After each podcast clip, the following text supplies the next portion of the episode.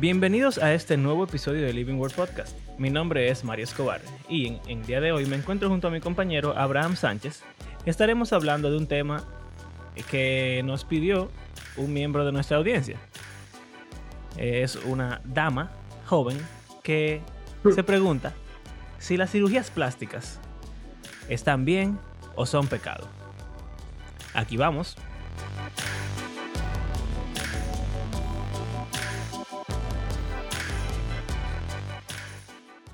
Chan, chan, chan.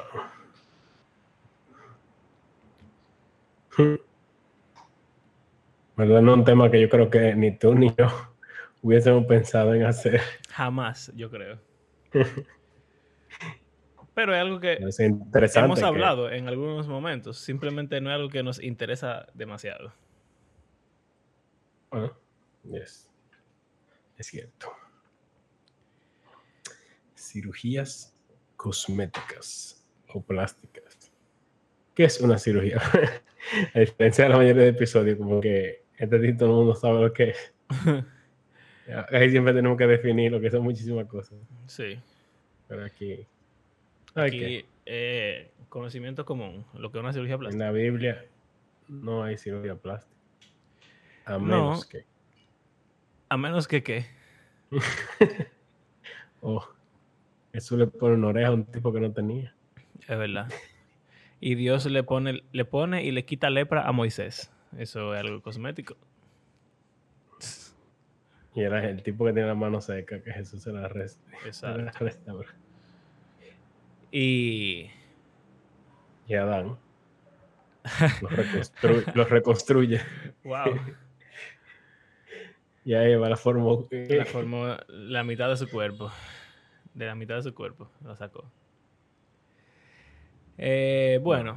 realmente no existe. No, realmente es imposible. eso es importante, yo creo. Mencionar. Porque generalmente, o bueno, en nuestros contextos, como que se tiende a ser muy como que, bueno, obviamente es tal y tal. Es como que, eh, no, la Biblia ni siquiera habla de esto. Así que la respuesta no comienza como que, obviamente, eh, o como que sin, sin lugar a dudas, o estamos 100% seguros de que tal y tal, y esa es la postura bíblica. Tú no puedes afirmar eso si la Biblia no habla de eso. O sea, incluso en doctrinas que son como un poco así, como que los pasajes son raros y uno no sabe qué, qué, interpretación tener. Aquí es, diferente porque ni siquiera existe ningún pasaje. Sea, es completamente, dependiente. Sabiduría y ya. Exacto. Mm. Y es importante en verdad, entender. Tienden a ser los temas más controversiales. Claro, porque no solamente que no hay cosas, no hay, y vamos a decir, información o mandatos o preceptos bíblicos al respecto, sino que también son cosas modernas que la humanidad tampoco en general sabe lidiar tan bien con eso. Entonces, es un, es un problema a nivel cristiano pero también es un problema a nivel humano universal. Y es importante, yo creo que es importante esa, eh, eh, basarnos en eso, porque en la Biblia tú no vas a encontrar respuesta a eso, porque eso no existía. No existía nada similar a una cirugía plástica, por lo menos en la manera en la que nosotros estamos acostumbrados a pensarla. Nadie jamás en la historia humana hasta la medicina moderna ha tenido la capacidad de poder manipular su cuerpo a su antojo. Eh, o sea, Chepa había, había algún tipo de medicina y ahora no solo tenemos medicina, sino que también podemos volver un hombre a una mujer. Exacto. somos, somos masilla, básicamente, ahora. Y antes eso era una, realidad incambiable, inmovible. Eh, no vamos a hablar de trans hoy, por si acaso. No, no. Pero entonces, no solamente, no solamente es que en la Biblia eso era imposible, no, existía, nunca tú lo vas a encontrar, sino que hasta que se inventó la cirugía plástica, todos los seres humanos tenían que aceptar su forma de ser. Tenían que aceptar su cuerpo, tenían que aceptar su apariencia. Oh. Vivir recluido. Oh, exacto. La sociedad outcast. Exacto. Entonces. Los leprosos, que habían colonias de leprosos que no podían entrar en la ciudad y vivían afuera. Que obviamente no es algo de cirugía plástica como una enfermedad de la piel, qué sé yo. Pero, o sea, normalmente, bueno, está la historia de, de Jorobado de Notre Dame, de Disney, que en verdad es muy fuerte. Yo eso, eso es como una historia para niños. Pero. Es rarísimo esa película. Básicamente es deforme y lo tienen encerrado para que nadie lo vea. Sí. Eh, es fuerte. Y aunque él quisiera estar en otro cuerpo, dígale, qué interesante, men, cómo ha cambiado la sociedad en tan poco tiempo. Antes Disney te decía, acéptate como eres, porque la moraleja, una parte por lo menos de la moraleja del jorobado de Notre Dame, que es diferente. él tenía como que el deseo de cambiar pero luego se dio cuenta de que él estaba bien así. Y que esa es como él es, y más importante es quién él es, su personalidad, sus valores, sus principios, que su apariencia, sobre todo considerando que es una deformidad que él no puede controlar. Pero ahora, eh, es como la sociedad lo que te dice es de que, ah, sé lo que quieras ser. Naciste mujer, no hay problema, cámbiate a hombre, todo va a estar bien. Eh, tienes la nariz gorda, no hay problema, vamos a mochártela para que sea fina. Eh, eres calvo, no te preocupes, vamos a plantarte pelo en la cabeza. Y es como completamente lo opuesto a lo que antes te enseñaban. Pero si eres blanco y te vuelves negro, te dicen cultural appropriation. Está bien, eso, es un temita ahí que a Abraham le gusta siempre traer esas, esas cosas desagradables. Bueno, es verdad. O sea, hay, hay, cosas que sí, hay cosas que no. Hay sus tabúes como quiera. Interesante. El ser humano. Un espécimen extraño. Entonces, cuando estábamos hablando de hablar sobre este tema, eh, yo mencioné que en verdad lo que yo he escuchado ¿Qué, ¿Qué, tú has escuchado? o sea, tu iglesia nunca se habló de, o, tú escuchaste de algún líder, o de algún profesor, o de alguna figura de autoridad en tu Biblia, en tu vida cristiana, que dijera algo sobre eso. Que yo recuerde explícitamente, no. Pero yo sí tengo mm. ese, esa sensación, ese eh, como, no sé, esa creencia muy arraigada de que por lo regular eso está mal. O de que la gente que no lo sé hace. me lo dijeron, pero estoy casi seguro que me dijeron que casi, o sea, como muy absolutista. Eso está mal porque tú no te estás aceptando como Dios te hizo, básicamente. Tiene que ver con eso. Quizá para mí no tanto, aunque obviamente eso, eso también, pero más que el aceptarte como Dios te hizo, está el componente de que muchas veces los que quieren hacerse cirugías estéticas cosméticas o plásticas es algo vano o es algo sexual. Muchas veces son oh. mujeres que quieren eh, utilizar su cuerpo para, para, conseguirse hombre, para conseguir dinero, eh, o, simplemente un hombre o una mujer para aumentar su, su atractivo sexual. Mm. De modo que pueda tener una, más parejas, o sea, más interesante para los demás, o eh, por ejemplo, muchas presentadoras de la farándula, de las redes. Eh, los artistas en general tienden a hacerse muchas. Exacto. Y eso es para que la gente los, encuentre atractivos, en cierto sentido. Entonces, eso es vano y lujurioso y también y eso está mal. el aspecto de cómo luchar contra el, el, envejecimiento, que es natural. También ese otro. Porque, eh, por ejemplo, la medida de artista tiene que ver con eso sea, hay algunos que, que desde chiquitos están haciendo cosas, pero generalmente tú dices como que, mira, y ese tipo tiene 60 años y se ve, se ve jovencito, pero que se hacen muchísimas cuestiones. Por lo regular, eh, eso es más en los hombres, si tú te, das cuenta, porque como los hombres no tenemos... El atractivo sexual de los hombres está en su fuerza.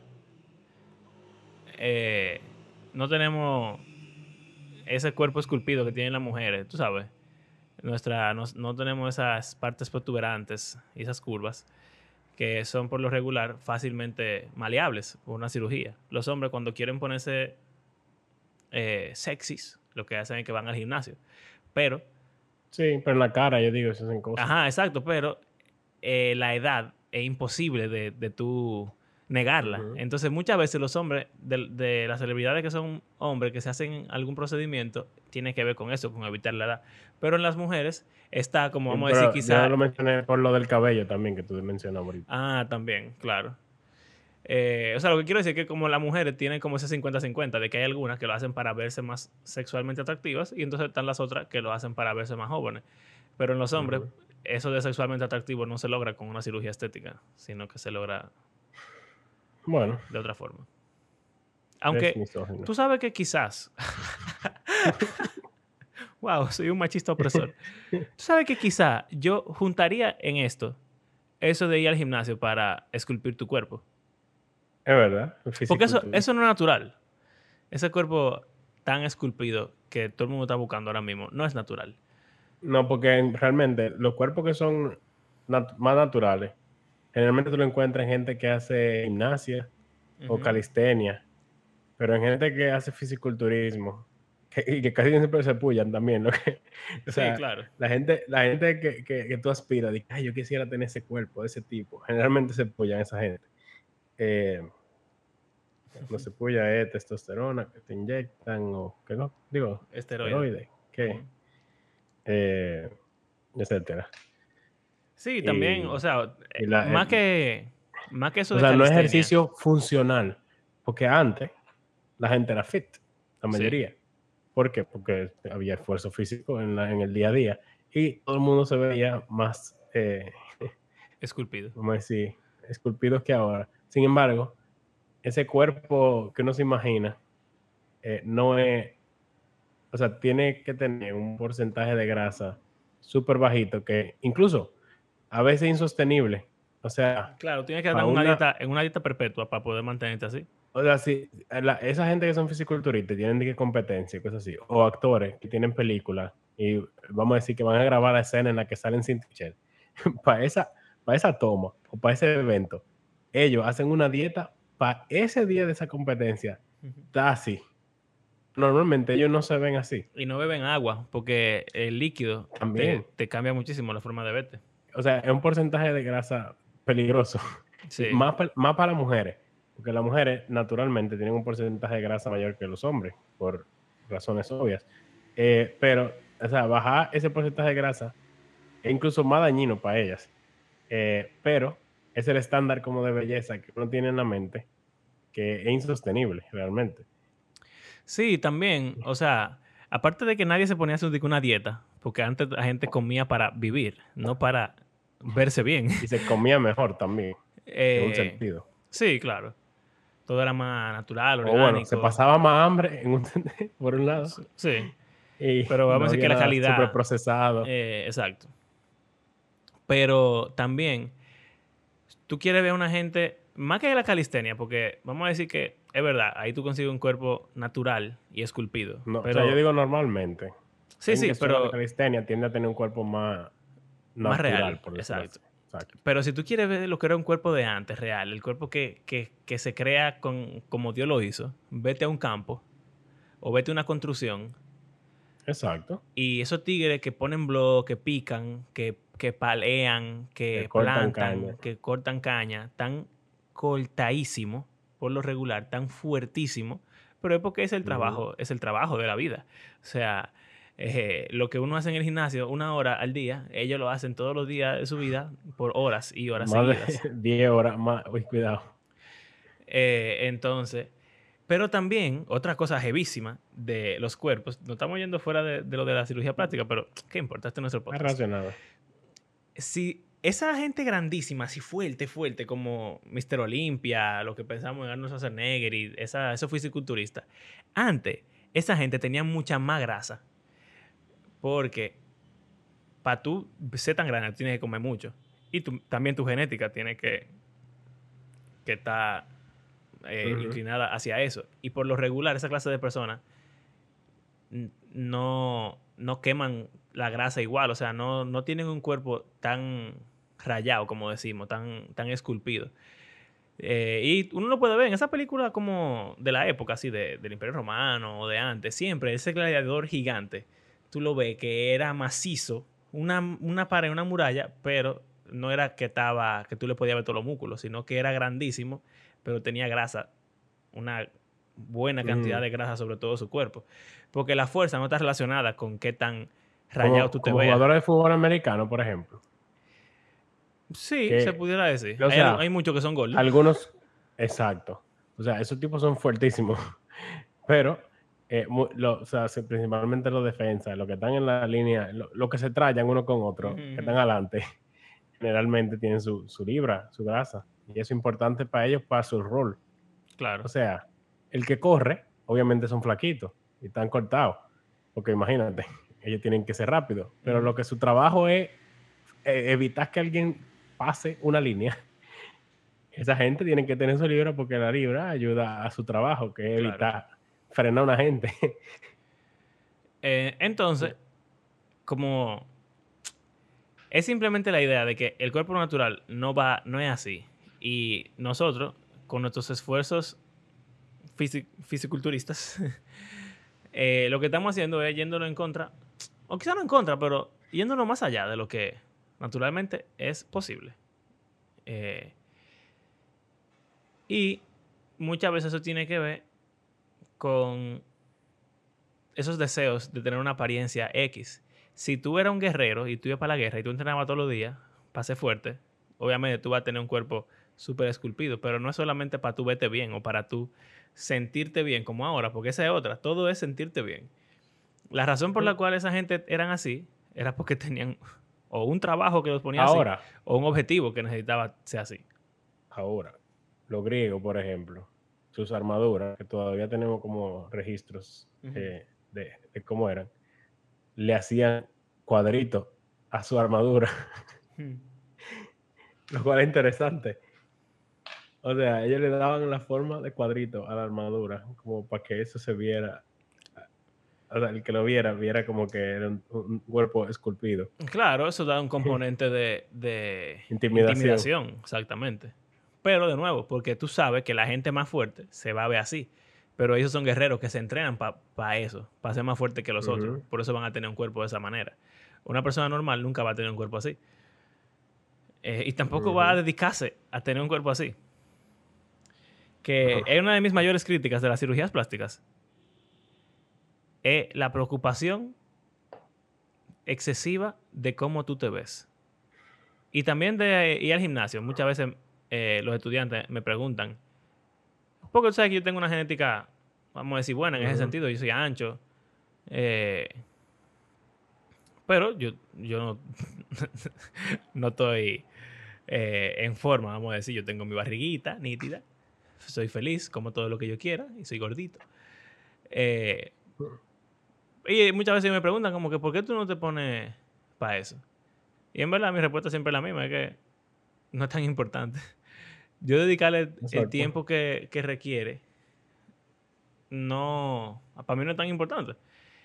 Sí, siempre he preferido en ese sentido functional fitness. Es lo que yo hablaba, de como que tú puedes hacer cosas, sea importante, sé fuerte, para alguna tarea que uno tiene que hacer, que requiere de que tú tengas fuerza. Entonces, tiene sentido tú tener un nivel de fuerza mínimo que, te ayuda a hacer cosas, por ejemplo, que normalmente las esposas no pueden. y tú puedes, tú puedes resolver y qué sé yo, tipo de eso es útil. O una mujer también puede decir como que ah, no necesito un hombre, yo cargo mi propio botellón. o sea, eso no está mal. Claro. Y también está lo de deportes, que eso te va a, poner en forma obligatoriamente, pero no te va a poner solamente con hacer un deporte. Tú nunca vas a tener el cuerpo de los atletas de, que uno ve en la televisión. Tú puedes jugar basquetbol, tú puedes jugar basquetbol 800 años y tú nunca te vas a ver como LeBron James. No. A menos que tú tengas un régimen para ponerte así. Pero ellos lo hacen para poder jugar. ese es su trabajo. Exacto. Entonces, tampoco es que un deporte o un ejercicio funcional te va a poner con un cuerpo que se va a ver tan atractivo como uno cree. Lo que sí es que te va a generar la fuerza y la destreza física de poder hacer la actividad. Que en teoría eso es más práctico. Pero está mal, está mal querer verse atractivo, porque podemos también del maquillaje aquí. Wow. Wow. Claro. Pues tú puedes decir que, pero las mujeres se maquillan y algunos hombres también. Sí. Eh, y bueno. También eso alterando tu. O sea, yo creo que aplica perfectamente. Sí, sí. Yo también. Yo diría que hasta los piercing y los tatuajes en un sentido. Tiene que ver con un, tienen un rol cosmético. Sí, todo lo que son ornamentos. Sea de, vestimenta, claro, ropa, maquillaje, eh, eh físico. El, corte de pelo. Sí. el delineamiento de la barba. No todo, todo. Los lentes que tú te compras. Todo lo que tiene que ver con apariencia. Todo. Tú sabes que, en verdad, ahora que tú dices eso... Skincare routine. hasta, la, hasta la dieta, la alimentación, para uno como que sentirse saludable, qué sé yo cuánto. Eso también tiene que ver con belleza, sí, aunque, aunque la, dieta tiene muchísima otra cosa. Sí, claro. Que es de, salud en general. Así Te iba a decir que, aunque no hay versículos de apariencia física, de, perdón, de cirugía estética, sí hay versículos de eh, fisiculturismo y sí hay versículos de ornamentos. De peinados. De maquillaje. Y de joyas. Exacto. Y ambos tienen como la misma línea. En el de, Yo creo que eh, en verdad de ahí que viene que se diga que la cirugía práctica no es ideal. Bueno. Porque está relacionado. Sí, definitivamente. Ese dice que es Pablo hablando de cómo. Busco. Sí, dale. Ahí me, me encanta porque dice, dice que el, eh, como que el ornato, dice el ornato de un espíritu apacible. Ah, Esa frase me, me, me llama la atención bastante porque está contrastando mujeres que se quieren ver bien ornamentándose con prendas, con peinados, con vestidos. Y entonces después él dice, las mujeres que realmente se ven bien es porque están adornadas con cosas interiores. Eh, y lo dice bastante poéticamente. Lo tiene ahí. Vamos a ver. Vamos a ver. Primera de Pedro 3. Eh, mm, asimismo, ustedes, mujeres, estén sujetas a sus maridos. Ya, ya aquí estamos viendo que hay un contexto eh, Amén. que estamos ignorando ahora mismo. Amén. De modo la que si algunos, oye, de modo que si alguno de ellos son desobedientes a la palabra, puedan ser ganados sin palabra alguna por la conducta de sus mujeres al observar ellos su conducta casta y respetuosa. La heavy ese pasaje. Que el adorno de ustedes no sea el externo, peinados ostentosos, joyas de oro o vestidos lujosos, sino que sea lo que procede de lo íntimo del corazón con el adorno incorruptible de un espíritu tierno y sereno, lo cual es precioso delante de Dios. Porque así también se adornaban en otro tiempo las santas mujeres que esperaban en Dios, estando sujetas a, sus maridos. Eh, ustedes han llegado a ser hijas de ellas si hacen el bien y no tienen miedo de nada que pueda aterrorizarlas. Ok, ese final está como eh, críptico. Pero, nada, ahí está. O sea, en vez de uno preocuparse por la apariencia física, debería preocuparse por estar adornados por cualidades espirituales, personales, eh, intangibles. Ahora, en ese pasaje parecería como que no estamos de acuerdo con que las mujeres se vistan bien, con que uno se preocupe por sí mismo, pero yo creo que en el del ejercicio físico hay un poco más de balance, porque Pablo dice que el ejercicio físico aprovecha para poco. Aquí, aquí que exacto. Eh, dice, al señalar estas cosas a los hermanos, o sea, después de darle un grupo de instrucciones, dice, serás un buen ministro de Cristo Jesús, nutrido con las palabras de la fe y de la buena doctrina que has seguido. Pero nada tengas que ver con fábulas profanas propias de viejas. Más bien, disciplínate a ti mismo para la piedad, porque el ejercicio físico aprovecha poco pero la piedad es provechosa para todo, pues tiene promesa para la vida presente y también para la futura. Exacto. Palabra fiel y digna de ser aceptada por todos. O sea que no es que está mal el ejercicio físico, porque aprovecha. No. Aprovecha para algo, tiene un valor. Y no está mal si estamos comparando y haciendo una similitud entre el ejercicio físico, la cirugía plástica, el maquillaje, la vestimenta, el adorno. No está mal nada de eso. Todo tiene, tiene su, beneficio. Y a Dios le importa la belleza. Ah, ¿sabes qué? Déjame hacer un shout out aquí. Eh, a una de mis estudiantes, en estos días estaba haciendo un, un video ensayo para su clase de, literatura. Y entonces el tema que ella escogió fue como de, la moda rarísima. Esta gente que, en las pasarelas se visten con goma de carro, Lady Gaga que fue a, un coso con un vestido hecho de carne. Eh, tú sabes, los modelos, la modelo estas que parecen extraterrestres, la ropa que tienen puesta. Que uno siempre las ve y dice como que absurdo, que alguien, nadie se pondría eso. Su ensayo, bien interesante en verdad, era de cómo uno debería ver esas cosas como arte, simplemente, no como ropa funcional, sino como gente que está expresando creatividad a través de, del arte. Entonces, ¿sabes que en el colegio, Colegio Cristiano al fin, hay que tener su integración bíblica? y estábamos hablando de eso. Y yo le dije, le di el versículo de este de, de lo de los adornos físicos, que nuestro adorno no debería ser ese externo, pero también para balancearlo un poco, le dije que Dios, a Dios le, interesa que nos expresemos con creatividad y también que nos veamos bellos y, nos veamos bien. Y entonces estábamos hablando de esa, esos pasajes súper aburridos de, en Éxodo que describen las prendas sacerdotales que los sacerdotes se vestían con oro, con una corona, con el efod, qué sé yo cuánto, hasta tenían calzoncillos especiales. Y el, como el propósito de eso era verse hermosos con el objetivo de representar a Dios. Eh, y en el tabernáculo también uno lo puede ver. ¿Por qué Dios se preocupa porque usen cosas de oro puro y gasten tanto cuarto en hacer cosas que al final hubieran hecho una tiendita con cualquier tela y, hubiera funcionado igual? Pero no, a Dios le importa la belleza. A Dios le interesa. La belleza Él la creó.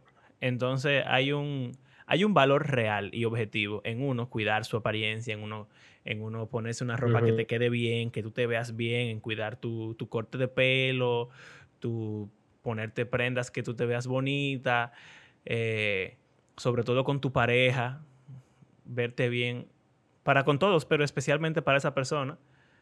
Eh, todo eso tiene un beneficio. Lo que pasa es que un beneficio terrenal, momentáneo, que en nada se compara con el beneficio eterno de la piedad. Entonces, como balancea esas dos cosas. Mira, tú que estás diciendo que era, que era Pablo y después dije que era Pedro, pero es que Pablo también lo dice. Mm. Que asimismo que las mujeres se vistan con ropa decorosa, con pudor y modestia. Versículo mm. que todas las chicas han oído. No con peinado ostentoso, ni con oro o perlas o vestidos costosos, sino con buenas obras. O sea que estamos hablando hasta, hasta de las joyas, como corresponde a las mujeres que profesan la piedad. Pero que hay un contexto también para esto. Porque significa eso que yo no debo tener una prenda de oro. Eh, yo no creo que eso sea como la. Obviamente no. Y, de nuevo, o sea, sería súper hipócrita decir: las mujeres no pueden tener prenda de oro, pero los sacerdotes pueden tener calzoncillo de oro. Exacto. O sea, ese no es el punto. Hay un, hay un contexto y una forma para cada cosa. Y sobre todo, si Dios te ha bendecido con, con, con riqueza, en la Biblia una, una, forma de agradecerle a Dios incluso es tú disfrutar de lo que Él te ha dado. Y si Él te ha dado para tú tener calzoncillo de oro, pues ponte tu calzoncillo de oro y disfrútalo. Pero ese no debería ser el, el centro, ni, ni siquiera debería ser súper importante en la vida. Debería ser como algo secundario o quizá terciario en cómo uno se conduce. O sea que cuando tu norte es la apariencia, es lo mismo que tú hablas de idolatría en general. O sea que tú pones cualquier otra cosa por encima de, Dios, eh, la piedad, el amor a los demás, etcétera. Tú te pones a ti mismo por encima en cualquier área que te guste, en este caso la apariencia, la belleza, eh, lo que sea. eh, como decir, en sí mismo no está mal. Pero cuando eso es lo que te mueve y, te, llena de ansiedad y de temor no verte como tú quieres, o sea, hay un problema. Y de inseguridad y de inconformidad. Y tú hasta tomas decisiones, porque ¿sabes lo caro que una cirugía plástica? Hay gente que se endeuda, que, que, dan un dinero que tú pudieras usarlo para muchísimo, mucho más sabio, solamente para verte mejor, entre comillas. Sí, pero es su dinero, que haga lo que quiera. Bueno. bueno, pero había algo que yo quería mencionar de otro tipo de cirugía plástica.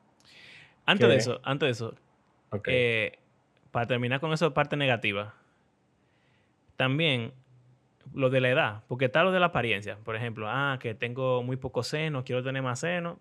Eso es una vanidad de vanidades grandísima. Eso es preocuparte por una apariencia física y también súper sexual, que no es nada modesto. O estoy gordo, quiero hacerme una liposucción para verme mejor. También, todo eso está en esa categoría de, de, de esas cosas vanas que no es que tan, no es que son malos esos deseos, pero, pero que te muevan a. O sea, hay que analizarlo. Exacto. Hay que pensarlo bien. Hay que tener mucho cuidado. Y ver tus motivaciones y como que. Y, y, si. O sea, en algunos casos, quizá, por ejemplo, una liposucción quizá pudiera ser. ¿Sabes? Tiene sentido. Pero un aumento de seno. No es que siempre estaría mal. Yo conozco algunos casos reales de gente que se han hecho trabajo en los senos. Que yo entiendo que no, no hay problema. Porque no, no aparenta haber un problema de corazón súper, súper evidente, pero en la mayoría de los casos no es así. Ahora, la otra cosa es lo de la edad, men. Toda esta cosa del Botox, de, de, afirmación facial y toda esa cosa. ¿Sabes que La Biblia dice que en las canas y en la vejez hay una gloria, una sabiduría, un honor particular que nosotros hemos eh, despreciado como sociedad. Porque el viejo es débil, el viejo se va a morir, el viejo está desfasado, qué sé yo cuánto. No, mentira. En la Biblia hay un valor tremendo en ese viejo. Y uno no debería tener. ¿Sabes que no pasa más de la mitad de su vida siendo viejo? en verdad. O sea, yo que estoy ya, que cumplo 30 ahora. Vamos a decir que yo llegué a, 80 años. Vamos a decir que yo llegué a 80 años. O sea, yo no tenía en la mitad si eso, si eso es así. Y ya después de los 30, 40, ya uno no está de que buencito. O sea, ya a mí me están saliendo canas, por ejemplo. Hay gente que, que, desde antes ya está calvo y tiene canas. Yo tengo 25 y, me estoy quedando calvo. Imagínate. Exacto. Entonces, uno como que quiere luchar contra la edad. Y goes downhill. y aparte de que uno debería como que aceptarlo y ya, yo, yo pienso no solamente aceptarlo, sino tener honra al respecto, porque la vejez es buena. Y, tú no deberías estar queriendo esconder eso. Eso me parece a mí una mentalidad antibíblica, en verdad. Si somos viejos, somos viejos. El Señor no, no ha traído hasta aquí. Y esa edad se manifiesta. Eso no sería luchar contra las consecuencias de la caída. Santo. Tú pudieras hacer ese argumento. Sí, aunque eso está mal. Luchar contra la consecuencia de la caída yo creo que está bien. Por eso. Ah, ok. Entonces, envejecer es una consecuencia de la caída. Pero, pero, tú estás luchando de una forma... Tú, tú estás como... Una eh, motivación. No, no, tú no estás yendo a la raíz del asunto. Porque lo que te causa morir y envejecer realmente no, es el pecado. entonces deja de pecar. exacto. Deja de pecar mejor en vez de querer hacerte una cirugía. Que, que es lo mismo que dicen Pablo y Pedro. Eh, uh, en, vez de adorno, en vez de adornar eh, físicamente, que te adorne de piedad. Hey, la verdad es que tú y yo somos dos teólogos, men. de adelante. Entonces, ahora sí, tú. El otro caso de cirugía plástica que tú Contra argumento, exacto. Hay cirugías plásticas, muchas, que las personas hacen eh, por, eh, una de funcionalidad de, vida. Por ejemplo, yo le hablaba a Mario de que hay algunas mujeres que se hacen una reducción de seno. ¿Por qué? Porque realmente mujeres que, o sea, vienen demasiado grandes y todo el que, o sea, todo el mundo sabe que eso es, una molestia, pesa demasiado, dolores de espalda, dolores de los hombros, eh, y si cuánto, y, eh, o sea, es incómodo. Entonces, muchas mujeres optan por hacerse eso, eh, pero no es por, por apariencia per se, sino calidad de vida, en un sentido. Personas que sufrieron alguna quemadura de alto grado y algunas cirugías lo hacen para entonces como tratar de recuperar eh, sus facciones o su apariencia, exacto.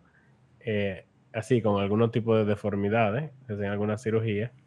Eh, por ejemplo, el quitarle un sexto dedo a una persona, ¿eso cuenta como cirugía plástica? Pero hay gente que nace, es, un gen, ¿verdad? Sí, sí, yo sé, yo sé de eh, polidáctil, se llama, que nacen con un sexto dedo eh, y te lo cortan. O sea, no te lo cortan, suena como raro así. Pero te hacen una, básicamente un procedimiento en el cual te remueven ese sexto dedo que no es natural, en un sentido. Exacto. Ahora lo hacen desde chiquito y ya no, como que no es la gran cosa, pero eh, también hay gente ¿Qué otro, Está la gente que son ah, súper obesos y se bajan. Exacto, ese. Y le queda mucha piel colgando. Y hay que quitar esa piel porque está en el medio. Aparte de que se ve fea, es, realmente le, le inhibe la movilidad. Y eso es una cirugía plástica también. Claro. Pero entonces llega como, como que hay un, en la nariz también, hay cirugía, no sé si necesariamente son plásticas, pero hay personas que tienen problemas de respiración, eh, como tabique desviado, cosas así, que, rayan alguna vez los problemas en, en, la en cómo es la nariz incluso por fuera. Que hacer una operación que arregle esos problemas respiratorios va a tener un impacto en, cómo tu nariz queda al final. Pero también está lo de los, los braces. Eso mismo te iba a decir, exacto, que habíamos hablado de eso y se nos había olvidado. Aquí eso está como en el mismo punto de hay veces que los dientes te dañan la, mordida, te duele la mandíbula, se te disloca. Eh, es infuncional. Entonces tú te pones bracer y se te arregla la mandíbula. Ok. Pero también hay veces que los dientes son feos y que tú lo puedes arreglar. O hace ambas. Exacto. O sea, te, te arregla la mordida y al mismo tiempo te hace que se vea mejor. Exacto. Entonces. Y ese, ese, o sea, es complicado porque decir que cualquier cosa que sea para embellecerte solamente es vano y eso. Como que no, no es porque, no es porque embellecerte esté mal. Es simplemente. Hay que pensarlo.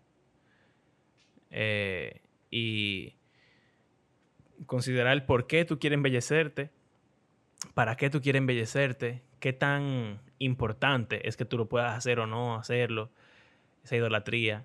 Eh, y también yo creo que un componente súper importante que hay que tomar en cuenta es el área de, la sexualidad y de la modestia. Porque no es lo mismo tú quererte arreglar los dientes para verte mejor, en ese sentido, que tú decides que, que, ah, yo me voy a quitar dos cotillas para que la, la cintura se me ponga chiquita. Y entonces... ¿Sabes? E, es un poquito diferente esa motivación para tú levantarte el, gente del sexo opuesto, que tú simplemente vete mejor para todo el mundo en general y para, para ti mismo. Eh, eh, ahí, es como un punto, es como... ¿Qué es yo? Sí. Es un tema. yo sé que a la gente no le gusta escuchar que se diga eso, pero realmente. Cada caso es diferente. Y cada persona tiene motivaciones diferentes y cada gente tiene condiciones diferentes, y diferentes contextos culturales también, porque es otro factor. Muchísimas muchísima cosas. Entonces, realmente es un tema que eh, uno no debe tomar la decisión así por así. Una cosa que yo diría. Que uno quiere, como que siempre, como que no hablar con nadie para que no te vayan a decir algo que tú no quieres escuchar. Pero yo creo que, bueno, importante. O sea, yo no me imagino que una pareja haciéndose una, cirugía plástica sin decirle di que a su esposo, di que, ah, sorpresa, ahora soy otra gente. Me cambié la nariz. Sí, yo eh, creo que, que hablar con tus pastores, con tus líderes, con, con los hermanos de la iglesia es súper importante. Porque... con tu familia, con, o sea... Exacto. Y que te ayuden a tomar la decisión, o sea, como de una manera correcta. No tú dices simplemente de que ah, yo quiero hacerlo, así que no me importa. Claro, y muchas veces. ya denota, es un red flag con mí. Exactamente. ya tú tienes una idolatría ahí, porque si eso te quilla, que te digan que no es lo más sabio, que tú quizás no deberías hacerlo, pues entonces, evidentemente, tú estás teniendo un, problema, en tu corazón. Hay un problema. Entonces, eh, yo creo que algo así. Hablarlo, tu familia, con tu iglesia, con tus líderes, tu pastor. Sería raro de que, pastor, una mujer. Me quiero aumentar los senos.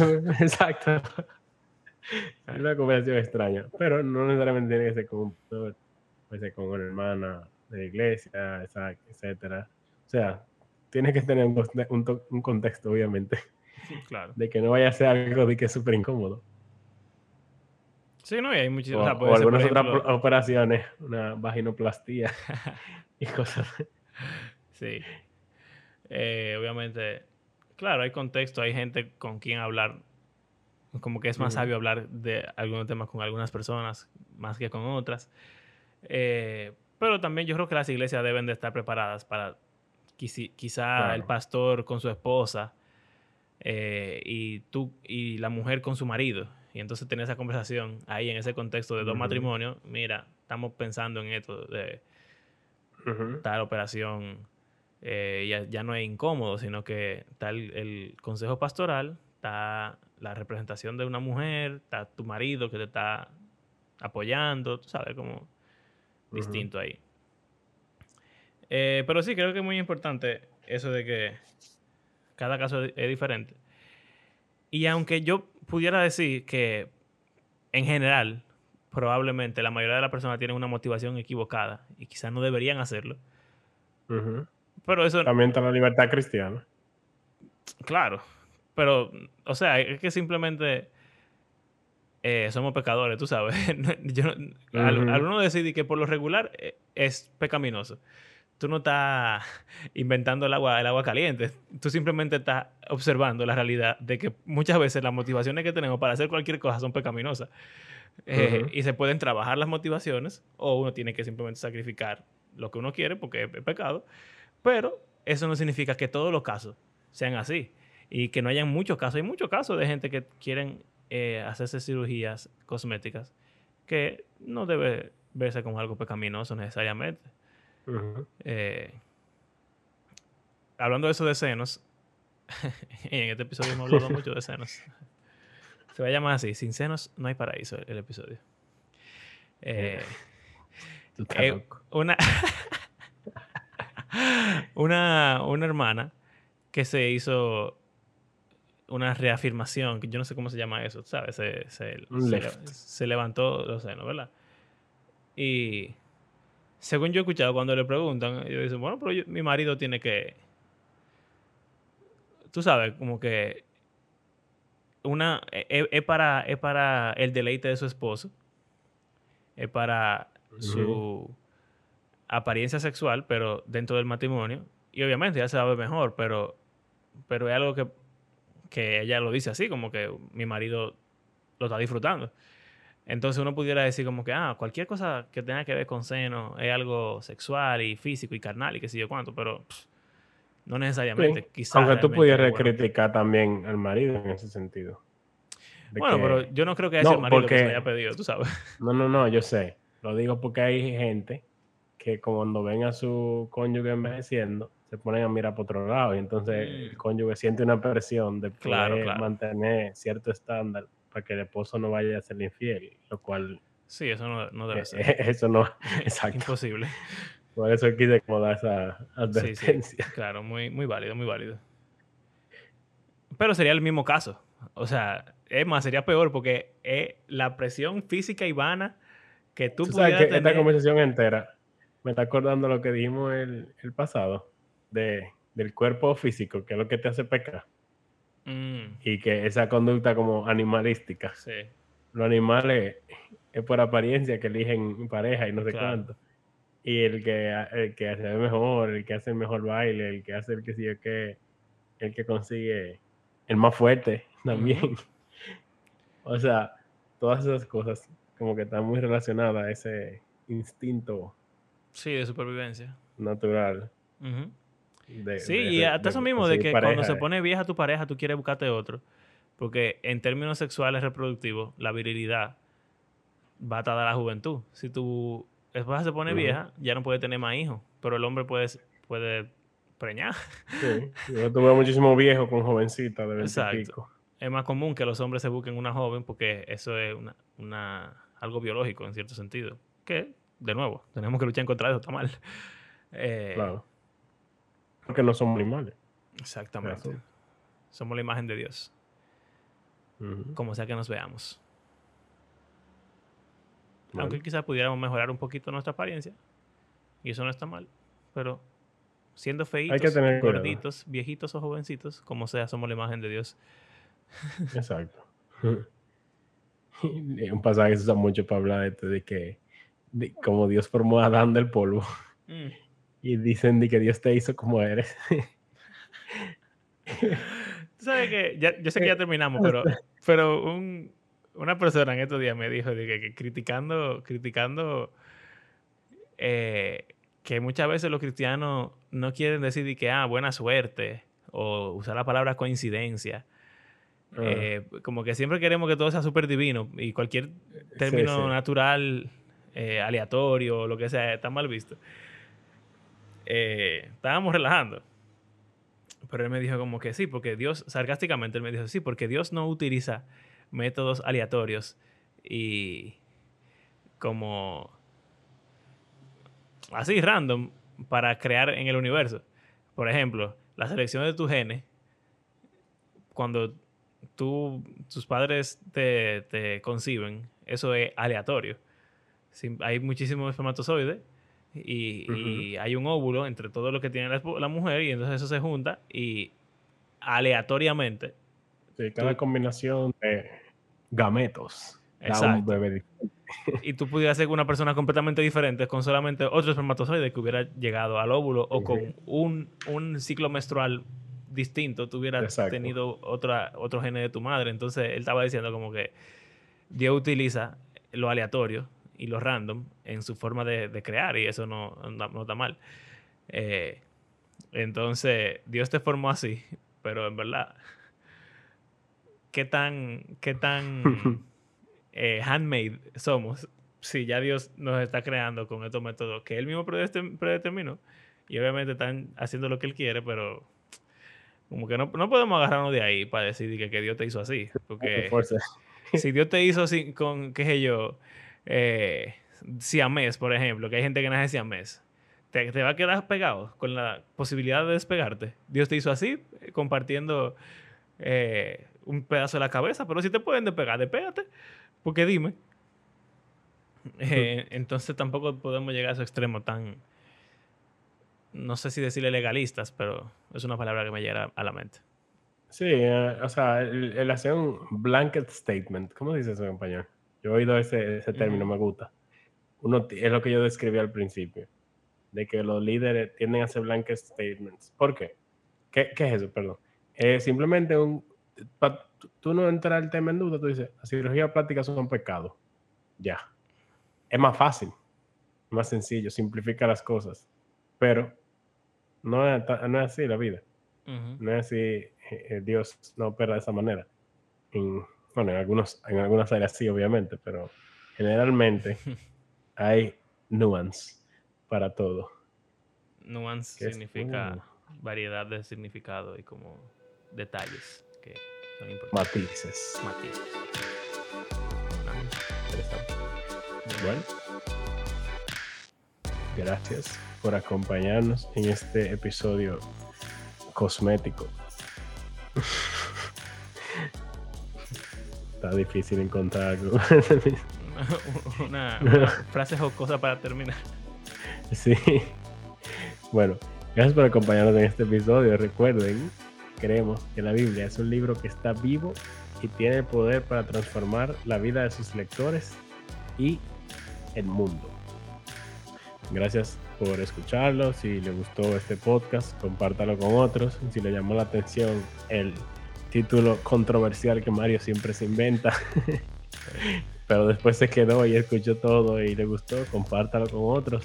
Eh, y, nada, cree la conversación con otros con una mente abierta, que es una de las cosas eh, importantes que nosotros siempre discutimos, el tener este tipo de conversaciones y no ser tan cerrado a, a, lo que uno cree o lo que uno ha escuchado y ya, sino pensar la cosa realmente, con la base que, bíblica que haya o que no haya, como en este tema.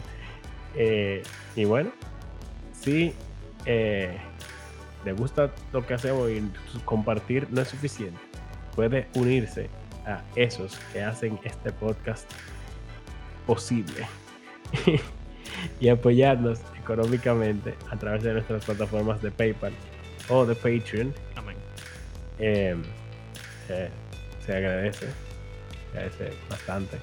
Los que ustedes son Patreon, ustedes saben, ustedes son final. Y gracias a aquellos que hacen este podcast parte de su rutina semanal.